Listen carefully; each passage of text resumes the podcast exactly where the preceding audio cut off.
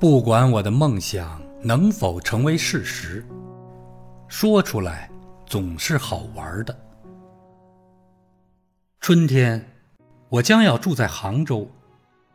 二十年前，旧历的二月初，在西湖，我看见了嫩柳与菜花，碧浪与翠竹。有我看到的那点春光，已经可以断定，杭州的春天。必定会叫人整天生活在诗与图画之中。所以，春天，我的家应当是在杭州。夏天，我想青城山应当算作最理想的地方。在那儿，我虽然只住过十天，可是它的幽静已拴住了我的心灵。在我所见过的山水中，只有那儿没有使我失望。到处都是绿，目之所及，那片淡而光润的绿色，都在轻轻地颤动，仿佛要流入空中与心中似的。这个绿色像音乐，涤清了心中的万绿。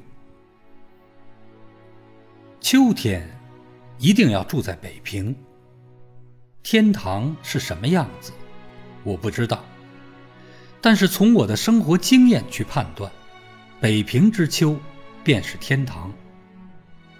论天气，不冷不热；论吃的，苹果、梨、柿子、枣、葡萄，每样都有若干种。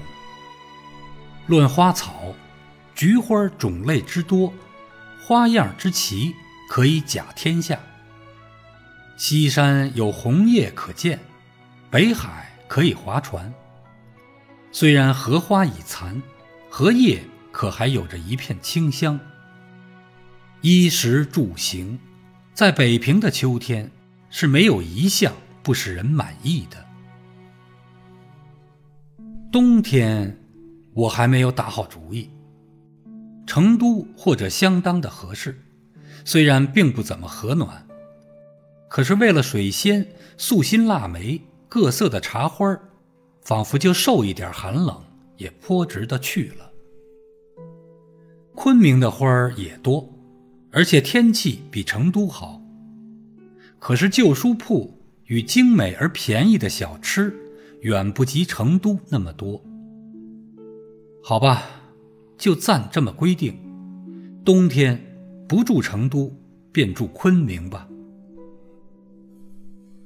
在抗战中，我没能发国难财，我想，抗战胜利以后，我必能阔起来。到那时候，假若飞机减价，一两百元就能买一架的话，我就自备一架，则黄道吉日，慢慢的飞行。